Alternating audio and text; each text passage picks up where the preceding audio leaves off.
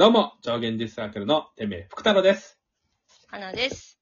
綾波です。どうも、よろしくお願いします。お願いしまおよ。ろしくお願いします。改めまして、推薦図書とうと、推薦図書読、語の。はい。ミシンと金魚を教えていただきまして。へえなかなか今回もハードな内容でしたね。いやー、そうですね。なかなか考えれるような、まあ、話で。まあ、今回僕がちょっと感想を喋らせていただきたいなっていう回なので、ちょっと話させていただこうと思います。お願いします。いや、もう結構ちょっとネタバレ気味に喋ってしまうと思うんですけど、そうですね。うん、どうしても。うんうん。やっぱこれでやっぱ思ったのが、その、この主人公の周りのこととかを、なんか特別じゃない不幸、まあこれはなんかその悪い意味でなんですけど、うん特別じゃない不幸だなってものすごい感じたんですね。っていうのも、うん。こういうことって、そんなに珍しくないよなっていう感覚がなんか、あえーーこれを、なんだろうな。でも多分これを読んだ瞬間に、フィクションじゃんって思う人と、いや、あるあるって思う人の帰り、帰り、あのー隔たりってめちゃくちゃあるだろうなっていうのをめちゃくちゃ感じて、あー、こういう不幸ってはい。起こっているような現在もっていうふうに捉えられるか、あ、そんなこともあるんだっていうふうに思うかってことそうですね。まあ、特に僕は、正直その、現在進行形で起こってることとしては、ちょっとわかんなかったりするんですけど、まあ、どちらかっていうと、なんて言うんだろうな。この不幸、この、こういうおばあちゃんっているよなっていう。こういう不幸を味わうおばあちゃんっているよなっていう。うん。そういう、なんだろうな。そういう世代っていう言い方一括りにするのは、ちょっと、正しくはないかもしれないんですけど、うん。そういうことは実際あったし、うん、まあ今現在進行形で起こっているだろうし、あー、その過去のう、ん、家計さんの過去のまあ不幸と、はい、まあ今現代のおばあちゃんとしての家計さんのはい、不幸というか、生活上の不幸みたいなとこですかね。そう両方ともってこと？両方とも、うんうん。でもこれ、これを読んだ瞬間に、その、んいや、めちゃくちゃハマらない人もいるんだろうな、みたいな。ほう。わか、わかんねえな、わかんねえわかんねえって思うあーなるほどね。いや、でもこれ不思議、だからすごい不思議な気持ちになって、そっちのことばっかりむしろ考えちゃって、本編よりも。まあだから、あーその、はい、てんさんのもうその、はまらなさって、はい。こうどどうしてというか、どういう感じではまらないって、これ多分、はまらない人が。ある意味、その、読みやすいし、その、物語とストーリーとして面白かったりするのでうん、なんかその、フィクションとして見たときに結構軽めな話な気がするんですよね。なんというか。完璧ファンタジーとして読んだ。ああ、ファンタジーこの。ファンまあ、タジーじ、として読んだときに。はい。まあ、地に足ついたというか、まあ、リアルなっていう意味で、ファンタジーじゃないってことですよね？そうそう。なんかでも実はあ際その、綾波さんが、綾波さんの自分の情報で、長井美美さんが、結構、あのーいえー今もやってるのかわかんないですけど、えっ、と、ケアマネージャーとして働きながら書かれた作品ということで、これがものすごい現実とリアルを感じながら書いた作品って読んだ瞬間に、あ全然違うんだろうな、この味わいはっていうのを思ったんですけど、うん。ただこれって、うーん、そんな話しても通じない人は通じないよなっていうのもめちゃくちゃ思ったんですよね。ああ、はまらない人がまあ、いいるよねっていうう、ん、そうですね。現実というか、リアルと現いうか。実というかリアルというか、なんか、なんかその、うーん、ふと世の中に対して不思議な、不思議なんか、あーでもなんか、すごい、うーん、これの感想を聞きたいなっていう気持ちになりましたね。これ読んだ時の感想を聞きたいなっていう。ああ、読んだ人のいろんな人の感想を聞きたいなっていう気持ちですか、気持ちになりましたね。はあ。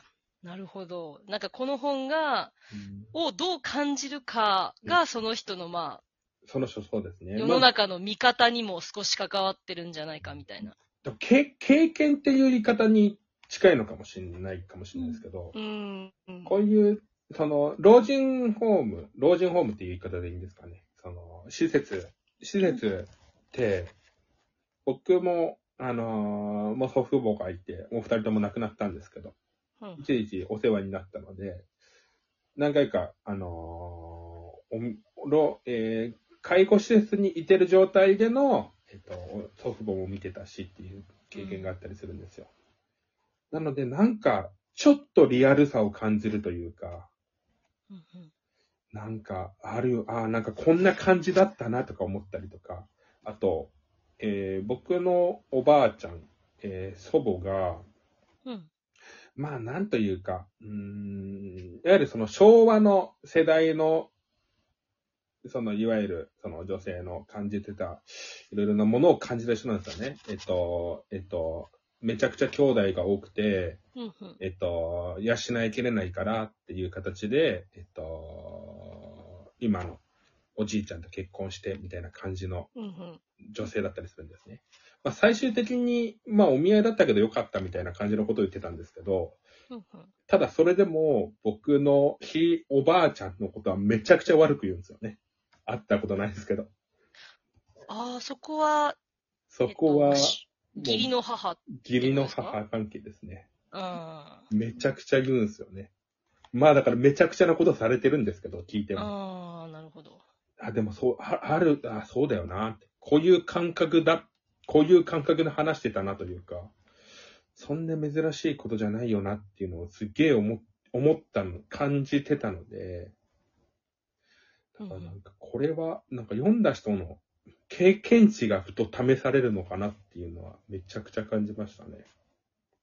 僕は特に、その、筧さんの昔の時の話が、すごいはま、はまるというか、なんか、うーん、なんか、なんて言っていいんですかね。本当にうまく言葉が出てこないんですけど、うんいや、あるわ、うん、そう、あるよなっていう、なんか、うんみんなが少しずつ悪い、悪いというか、まあ悪いんですけど、いや、でもそう、そうだよな。そういう風に生き生きてるしかなかったんだもんな、その時代はとか思いつつ不思議な気持ちになりましたね。それと、全然まとまってなくて申し訳ないんですけど、あと、筧さんが、主人公が最終的に、なんか、まあ別にいいよみたいなこと言ってる、言ってるんですけど、いろいろな私に降りかかった不幸に対して、別になんかまあいいやみたいな感じに、の表現だと思うんですけど、これがなんか、その、なんていうんですかね、心からの、その、うん、ど同意じゃないんですけど、本当に OK だってよ。あのことのことは全然許してるからね。許しとはなんかまた違うような、また一段、なんか、深い、なんていうんですかね、この、達観、達観したじゃないですけど、こういうおばあちゃん特有の、全然いいよみたいな表現あるじゃないですか。あうん全然いいように何こもってんだろうな、みたいな。あ。ああ、この今まで生きてきたりとか、そうですね。長い長い年月が出せるいいよみたいな。そうなんですよね。でも言うよな、おばあちゃんっていいよとか言うよなって思って。結ああ、なんかいちょっと需要的というか、控えめというか、うん、そうなんです。それがこの帯にもあるこのうん、定年とってあるこのうん、うん、うん。諦める気持ちとも取れますよね。まあ確かにそうですね。これどう、定年なんですかね？このいいよっていう言葉は。うんてめいさん的にはどういや、思僕別に諦め、諦めじゃないと思うんですけどね。僕的には、なんか、なんだろうな。それも含めて、なんだろう。こ、なんだろうな。自分自身の得になる選択だと思うんですよね。許し、許すっていうのが。最終的に。まあでも、その定年か。諦めてるのか。いや、まあこれはね、帯にある一言なんで、はい。何がどういうことかはわからないんですけど、うわなるほどそうですね。この許しってど、どう、どう、綾波さん的にはどう、どう捉えていました？ここのいいよみたいなこと言ってる。えー、でもそれは、その、ん自分、かけいさん自身が犯した罪じゃないですけど、その、みっちゃんを放っておいてしまったってこともあるじゃないですか。ありますね。で、その、さっきてめさん言われたように、それぞれがちょっとずつ、あの、悪いことじゃないですけど、されてるってことを踏まえて、その、自分も相手も、うん、なんだろう、認め合うというか、その、そうするしかないというか、うーん、なんだろう。みっちゃんにしたことは多分許されないことだと思うけど、うん。それも含めて、まあ、自分も相手もみんな、その時はその時で頑張ってたんだな、みたいなことを、うんうん、最後には、うんと、自分の中で落とし込めたのかなっていうう。ん。まあでも、みっちゃん、そうなんだね。結局、でも最終的に、みっちゃんし、みっちゃんが一番筧さんの中に残ってたっていうのは、うんうん。うんそうですねうん。ど、ど、どんな感情なん、これ後悔の念なのかな。どうなん、なんなん、どっちなんだろうなっていう。まあなんか、まだ深く読み切れてないっていうのが一番なんですけど何回も読んだ方がいい作品だなって思いましたね。うんうん。なんか、いや、ごめんなさい。本当にまとまってなかった。まとまってないまま終わりそうなんですけど、この。いやいや、何かこう、ね、これだっていうものが。出るものじゃないですもんね、読書ってね。このモヤモヤがまた一つのちょっとくれたものなんだと思いますね。そうそうそう。ごめんなさい。もやもやすぎて申し訳ないです。もしかしたら取り直すしかもしれないし、取り直さないかもしれません。もやもやしましょう。もやもやしましょうって。じゃあ続いては、花さんの話がありますので。はいよろしくお願いします。また次回。次回よろしくお願いします。